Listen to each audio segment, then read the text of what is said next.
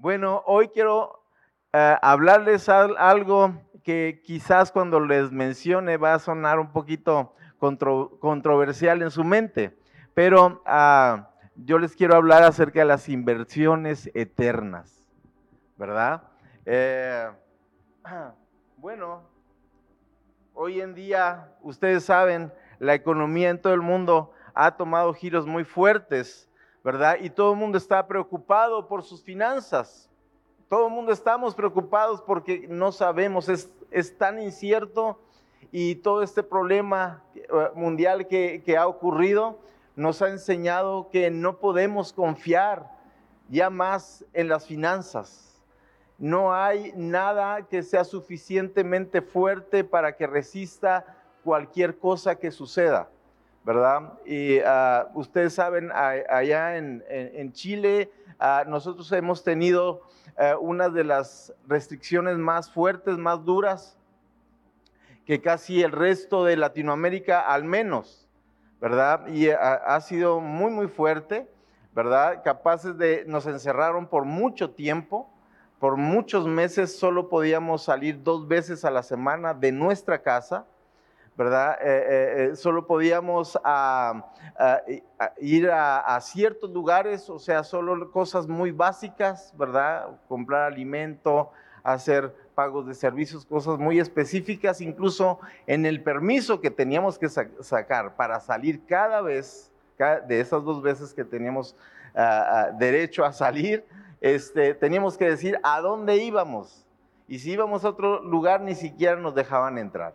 ¿Verdad? E, e, e, es muy impresionante, cerraron muchísimos negocios, quebraron muchos otros y bueno, ah, nos dimos cuenta también del el poder de, las tinieblas, del reino de las tinieblas, de, encerrarnos, de callarnos, de tratar de, dominarnos. Sin embargo, ah, como dice la escritura, cuando el pueblo de Israel era más oprimido, ¿qué sucedía? Más se multiplicaban, ¿verdad? Y literalmente, hermanos, en la iglesia tenemos una cantidad enorme de, bebés, de nuevos nacimientos. Le digo, hermanos, miren, sigamos así. Me gustó la cuarentena, este, porque eh, realmente, eh, eh, qué bendición son los niños. Qué precioso, qué belleza. Yo le digo, hermanos, son ovejas con cero kilómetros, ¿verdad? Ustedes saben que cuando uno compra un auto usadito, pues siempre hay cosas escondidas que uno nunca sabe cuánto tiempo le va a durar, ¿verdad? Pero un auto, ¿verdad? Así recién, por lo menos sabes que va a aguantar. Y es más fácil, ¿verdad? Es una bendición. No estamos diciendo nada, pero yo no fui cero kilómetros, el Señor nos rescató en, en cierto momento en nuestras vidas, ¿verdad? Pero, pero qué bendición, ¿verdad? Que ojalá que eso suceda también aquí entre ustedes. Yo veo ahí por ahí algunos pequeñines, ¿verdad? Pero que el Señor siga multiplicando su, pueblo y, y bueno, es una bendición, ¿verdad? Pero hermanos, pensando en todo esto, nos da susto, ¿verdad? Saber que cualquier cosa puede suceder en cualquier momento. Ustedes saben que siempre, vaya, el dólar siempre ha estado en la cuerda floja, eh, no se diga todas nuestras monedas ah, ah, de, México para abajo, igual en todas partes está la situación muy difícil. Nadie puede garantizar nada, ¿verdad? Y, ah, la verdad es que es algo en qué preocuparnos. Pero yo quiero darles algo muy interesante. Esta, esta semana eh, una persona me dio una cátedra, una, una cápsula, ¿verdad? De una cátedra, cátedra bien impresionante para mí acerca de ventas, ¿verdad? Y, ah, y me dijo que para ser un vendedor exitoso, ¿verdad? Hay que utilizar ciertas técnicas y estas técnicas están relacionadas con nuestras emociones. y bueno, un vendedor, para que se pongan listos cuando les vendan, va a tratar de tocar cuatro fibras principales en, nuestro, en nuestra vida. Una de ellas es la frustración, ¿verdad? Si tú te sientes económicamente con frustración, si el año pasado no te fueron bien las finanzas, podría ser un objeto de un vendedor y decirte, mira, ¿quieres cambiar eso? Pues yo te voy a ofrecer lo que va a darte eh, ese descanso que tú necesitas, ¿verdad? Eh, todo lo que no lograste ahora tienes la oportunidad de lograr si tú compras este producto. Y así es, ¿verdad? Es, una de las técnicas. Otra, otro, otra fibra es el deseo. Todo, perdón, hermanos, todo el mundo, voy a tomar un traguito porque ando.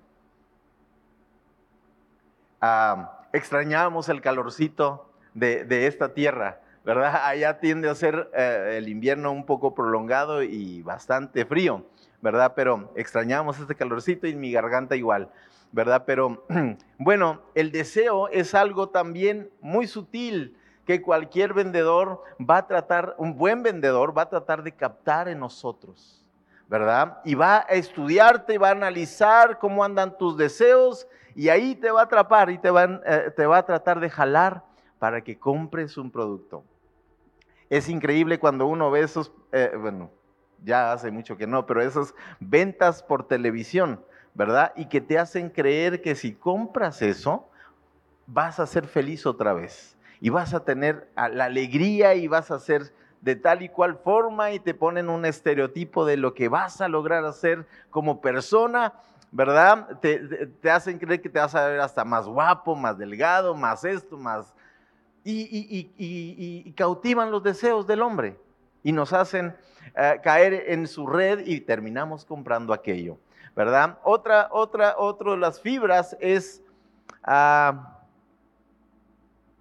la aspiración, porque todo mundo aspiramos a tener una mejor posición, un mejor nivel económico, eh, aspiramos a tener un mejor carrito, una mejor casita, eh, mejores cosas. Todos tenemos aspiraciones para lograr, ¿verdad? Y es otra, otra cosa que usan, ¿verdad? Tratan de animarte a decir, mira, si tú compras esto, si tú tienes, inviertes en esto, vas a aspirar a poder tener mejor futuro, ¿verdad?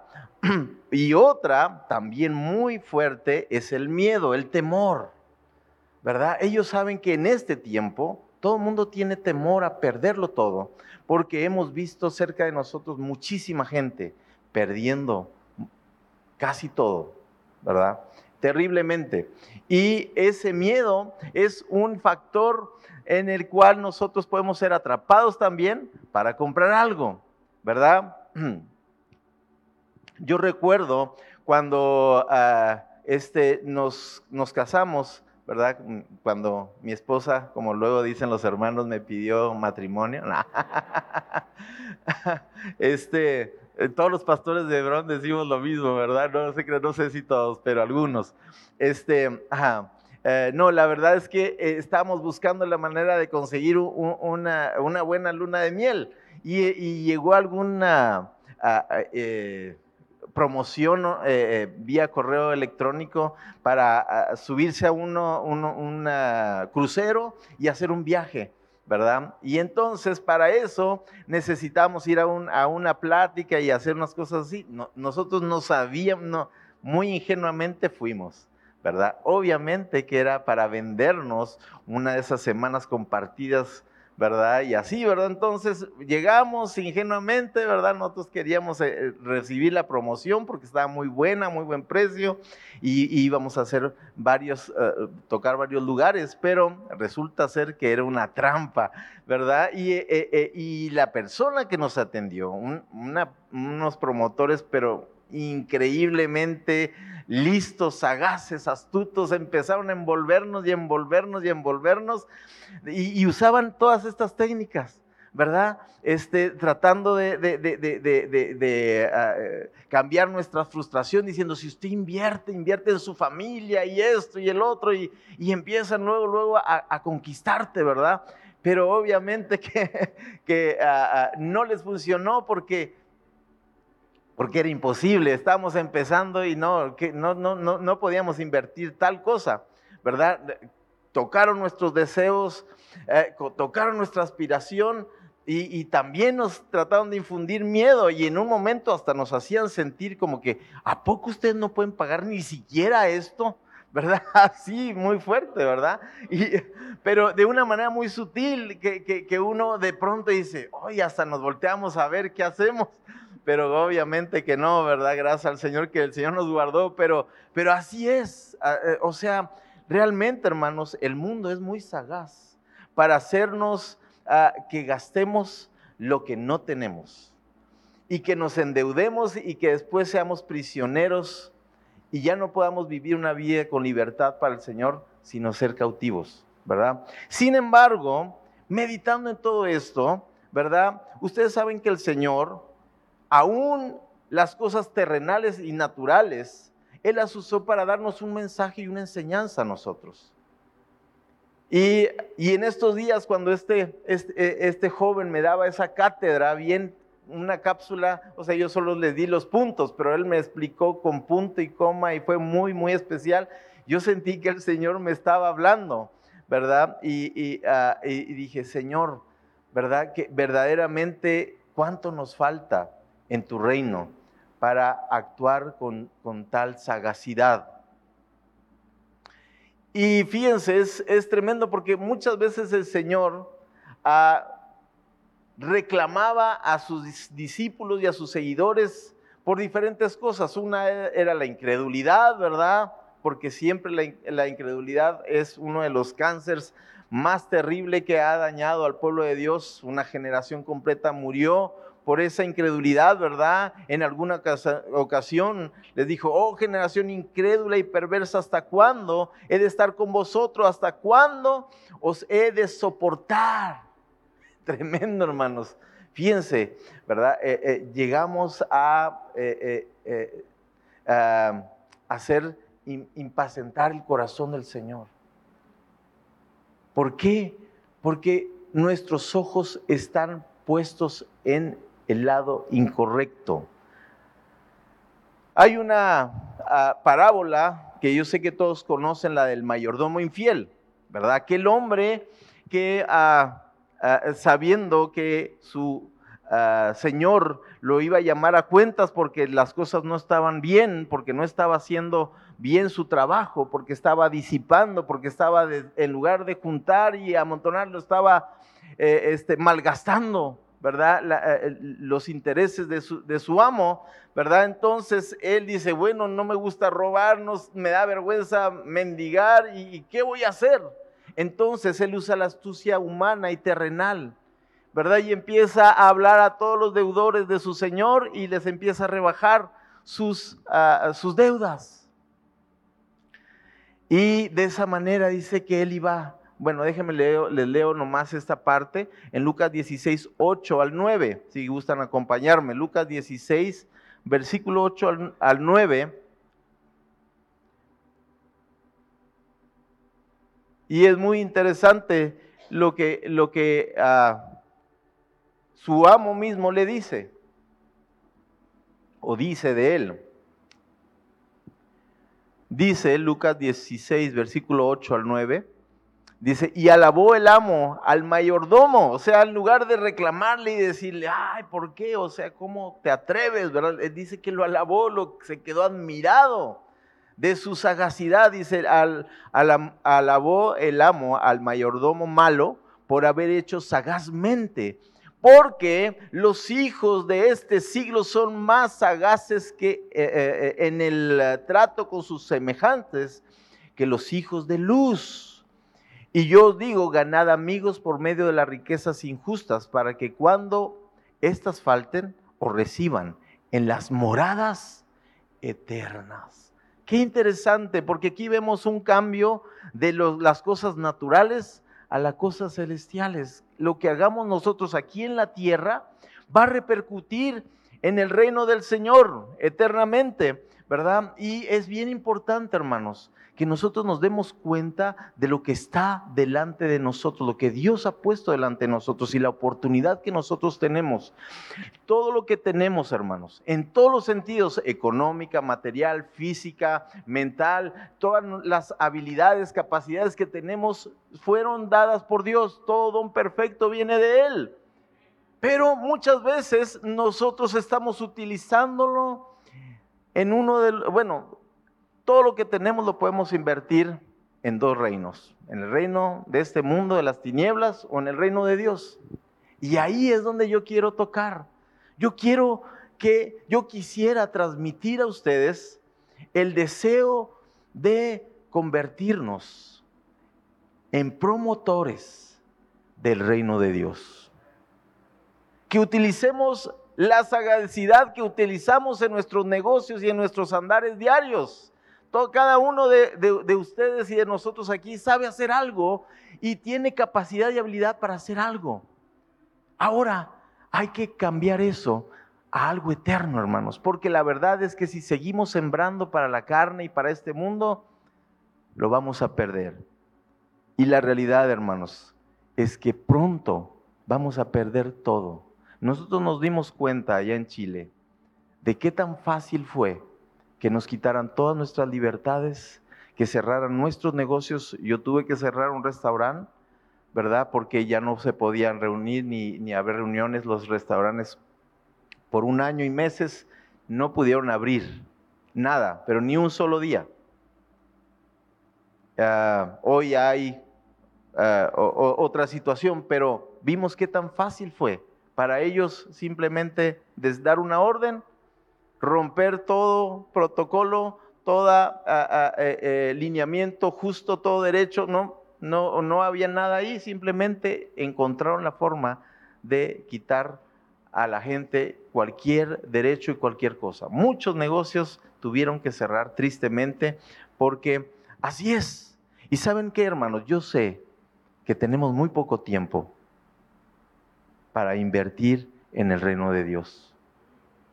Podemos hacer dos cosas. Una, quedarnos con lo que tenemos y disfrutarlo, pero es todo lo que tendremos al final. No quiere decir que nos vamos a perder ¿verdad? Como cuando las obras de cada uno serán pasadas por fuego, ¿verdad? Y dice que no es necesariamente que se va a perder, sino simplemente va a llegar con las manos vacías. Y el Señor, ustedes saben que vendrá para galardonar a cada uno según, ¿verdad? Lo que nuestras obras hayan alcanzado en el Señor. Sabemos que son sus obras a través de nosotros, pero muchas veces todo lo que el Señor nos da es para que manifestemos sus obras. El primer promotor que vemos en la escritura así claramente eh, fue Juan el Bautista. Vamos a Lucas 3, comenzando a leer desde el versículo 4. Y de alguna manera indirecta o quizás no muy precisa, pero de alguna manera Él toca cada una de estas fibras, ¿verdad? Las emociones del ser humano. Él confronta a la gente con, con el infierno, con el juicio eterno, ¿verdad? Eh, eh, utilizando el temor de Dios para que caiga sobre la gente. Pero también le dice que hay que enderezar lo torcido, ¿verdad? Eso es aspiración, aspirar a vivir una vida mejor, no en esta tierra, sino en el reino de los cielos, ¿verdad? Entonces él aplica un poquito de, de, esta, de estas mismas cosas y quisiera que lo leyeran conmigo en Lucas 3, versículo 4. Dice, como está escrito en el libro de las palabras del profeta Isaías, que dice, voz del que clama en el desierto, preparad el camino del Señor, enderezad sus sendas todo valle se ha rellenado y se bajará todo monte y collado. Los caminos torcidos eh, serán enderezados y los caminos ásperos allanados. Y verá toda carne la salvación de Dios. Y decía a las multitudes que salían para ser bautizados por él, por él, oh generación de víboras, ¿quién os enseñó a huir de la ira venidera? Haced pues frutos dignos de arrepentimiento y no comencéis a decir dentro de vosotros mismos, tenemos a Abraham por padre, porque os digo que Dios puede levantar hijos de Abraham aún de estas piedras. Y ya también el hacha está puesta a la raíz de los árboles, por tanto todo árbol que no da buen fruto se, se cortará, se corta y se echa en el fuego.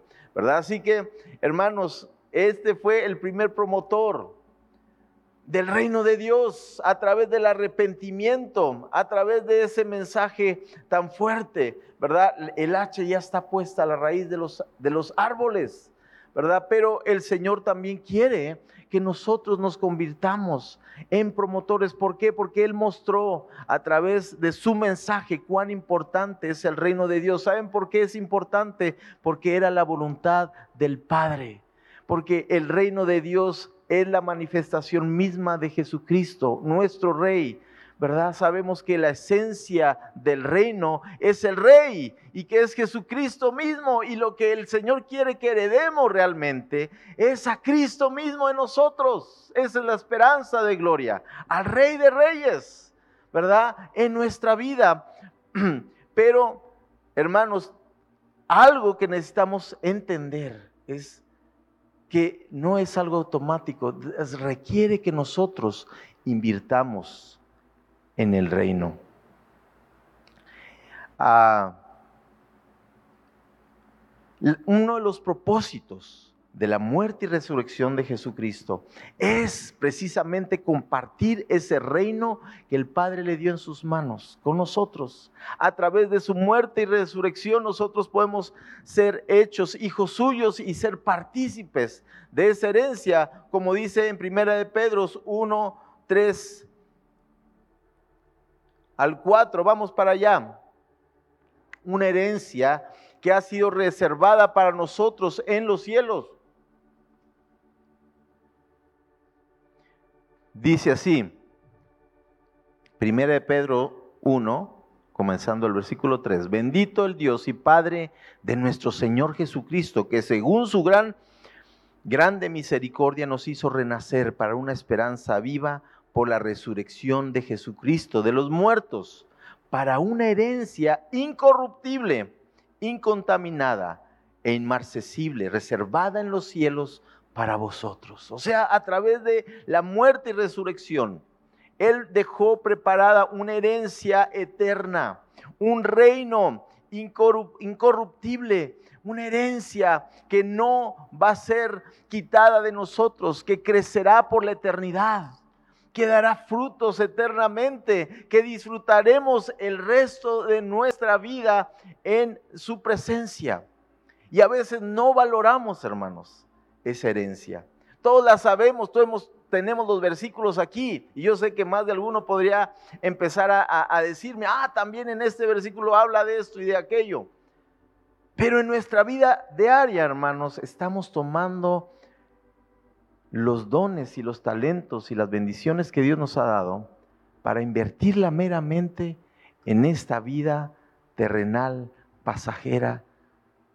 ¿Cuántas veces las escrituras habla de esta vida, hermanos, como algo ah, que va a pasar, como un suspiro, como la hierba que, y las flores que hoy vemos hermosas y el, y el día de mañana se marchitan? Y, y la hierba es quemada, y todo lo que vemos ahorita hermoso, hermanos, el día de mañana puede desaparecer. No necesita ni pasar un año ni meses. Ah, el día de mañana puede haber un cambio drástico donde quiera que vivamos. Una de las cosas que también vimos terrible, eh, eh, hablando del corazón del hombre, es, eh, aquel tiempo que comenzó antes de la pandemia, ¿verdad? Unos meses antes, en algunas partes del mundo y de Latinoamérica, que es el, estallido social, lo que llamaron el estallido social, ¿verdad? Donde empezaron a unirse todas las protestas, todos los malestares sociales, ¿verdad? El enemigo se encargó de juntarlos y, que se manifestaran juntos y una cosa horrible, hermanos, terrible, el poder de destrucción el poder de, ambición, de maldad terrible, hermanos. Entraban, miren, una gran parte de, los ah, centros comerciales fueron saqueados.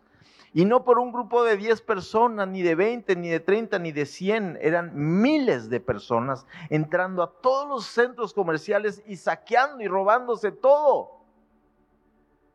Una hermana que vivía cerca de un lugar parecido al, al Home Depot, ¿verdad? Dice que en la calle ya hasta habían dejado unas lavadoras y unas secadoras ahí tiradas. Y, un hombre dice, ándele, para que usted también aproveche.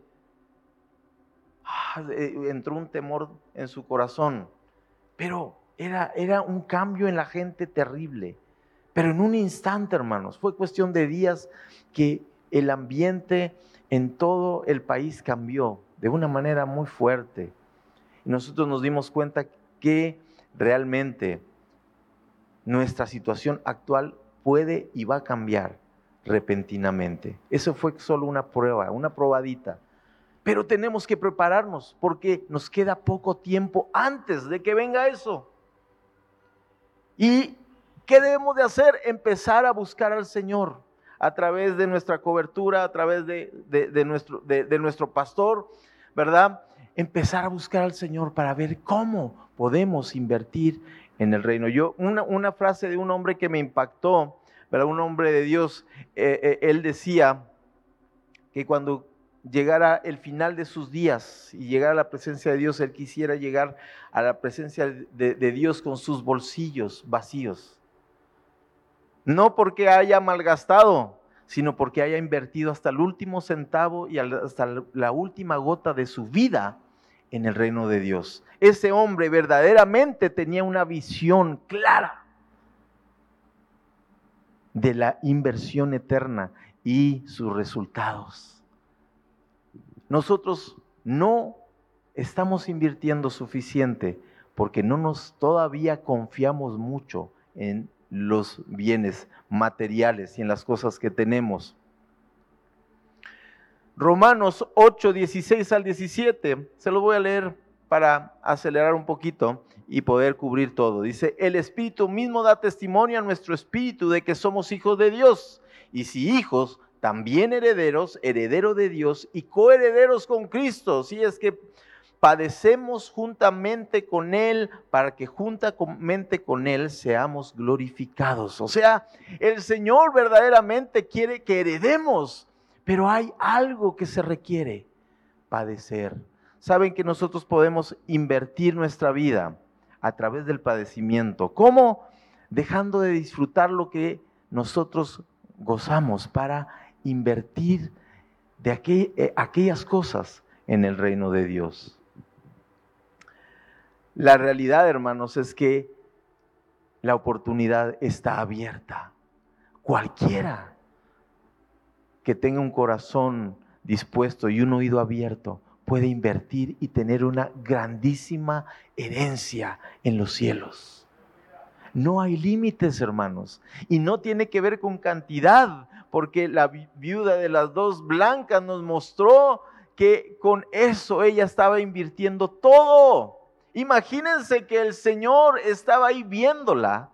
O sea, la atención del cielo y del Rey de Gloria en ese instante estaba solo puesto en una persona sobre la faz de la tierra por su disposición a invertir en el reino. Imagínense la herencia que esa mujer tendrá, no solo por las dos blancas, hermanos, sino por el testimonio que a través de todos los siglos, desde que ella estuvo aquí, ha dejado un mensaje para cientos de miles o millones de personas que a través de su testimonio en las escrituras ha hecho un cambio en sus vidas. Así es, nosotros no, y ella no lo imaginaba, ella solo sabía que era su oportunidad. Yo quiero decirles que una de las cosas que yo aprendí, y esto viene de muy atrás, hermanos, una de las primeras uh, uh, uh, lecciones que yo aprendí fue a través de un maestro que está aquí, que es el hermano José. Cuando tuvimos su clase, em, creo que era de los, de los reyes, me parece, Israel, eh, en donde menciona eso, pero él da un testimonio acerca del dar, del dar. Y uh, yo tenía un dinerito juntado porque quería, como estudiante del IMH, quería hacer un viaje a México y volver. Entonces, de lo poquito que tenía, yo estaba juntando, juntando así, pero con mucho cuidado y mucho detalle. Pero después de oír ese mensaje, de dar, de eh, sembrar en otros, fue algo muy especial porque yo llegué a mi cuarto y dije, la verdad es que esto no es nada.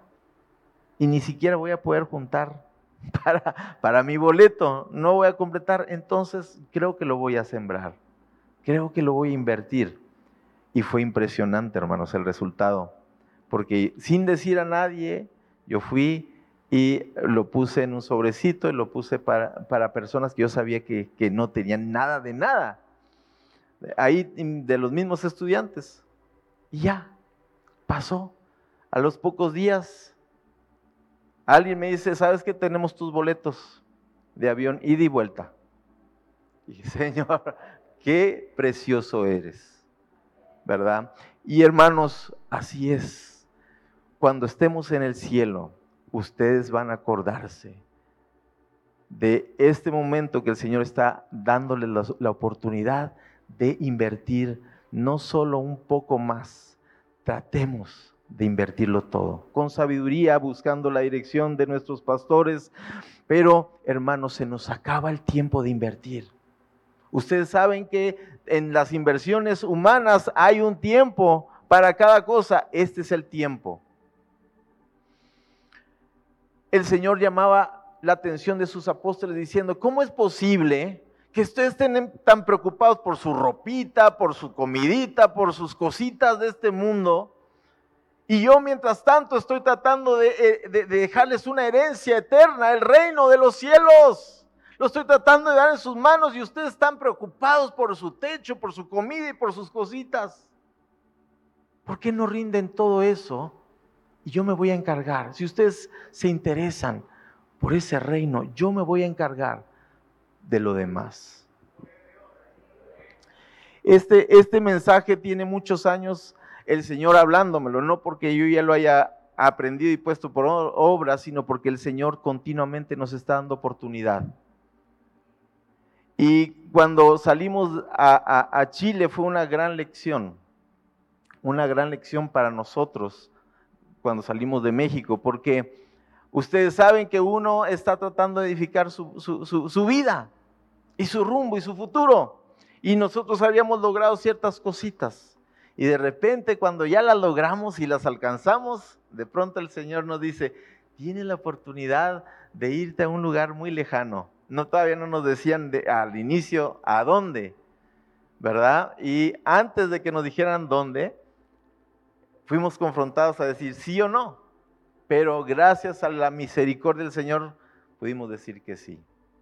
Y hermanos, no nos arrepentimos porque vimos que era una oportunidad de sembrar nuestras cositas. Qué precioso que el Señor se interese por nuestras cositas, vamos a decirlo en un término más coloquial, nuestras mugritas, porque lo que tenemos, como decía el hermano, ¿qué puede ser para el Señor? ¿De qué se puede beneficiar Él con nuestras cosas terrenales? Pero Él, él está dispuesto a recibirlas. Él está dispuesto a tomarlas y saben que nuestras cositas pueden ser cambiadas por cosas eternas. Que es imposible con todo el dinero de este mundo conseguir una de esas. Pero el Señor está dispuesto a recibir tus fuerzas, a recibir tu disposición, a recibir tus bienes materiales, lo que sea, y darte a cambio algo eterno a ese joven rico, le dio la oportunidad en ese momento. Y es muy interesante porque él le dice, si quieres ser perfecto, fíjense, le está cambiando su condición imperfecta por la perfección, hermanos. En ese momento no lo valoró. Si quieres ser perfecto, hermanos, ¿a quién le gustaría que el Señor le hiciera esa misma oferta? Decir, ¿quieres ser perfecto? Dame todo lo que tienes. Qué tremendo, ¿verdad? En otro de los pasajes dice, mirándole, le amó y le dijo, una cosa te falta. Hermanos, muchas veces decimos, bueno, pues gracias al Señor, estamos bien, ahí vamos caminando y nos sentimos satisfechos de nuestra vida. Pero el Señor nos dice, hay todavía una cosa más que puedes hacer. Todavía te falta algo. Ríndelo todo a Él. Entrégaselo. Invierte tu vida, tu corazón, tus fuerzas, tu dinero, todo lo que tenemos es una oportunidad para alcanzar cosas celestiales. Él está dispuesto a recibirlo y tener cosas eternas. ¿Cuánto vale que el Señor se encuentre con tus hijos? Que el Señor toque sus corazones. Que el Señor les hable. Que el Señor visite tu matrimonio. Que el Señor rescate a tus familiares. ¿Cuánto vale? No hay precio. Pero los hombres de este mundo son más sagaces. Y a veces nosotros mismos estamos dispuestos más a, a, invertir en el mundo que en su reino. Amén. Yo quisiera esta mañana que cada uno se fuera con esa petición en su corazón. Señor, quiero ser un promotor de tu reino y lo primero que quiero hacer es invertir mi vida. Yo, yo quiero lo que tú tienes para mí. Amén.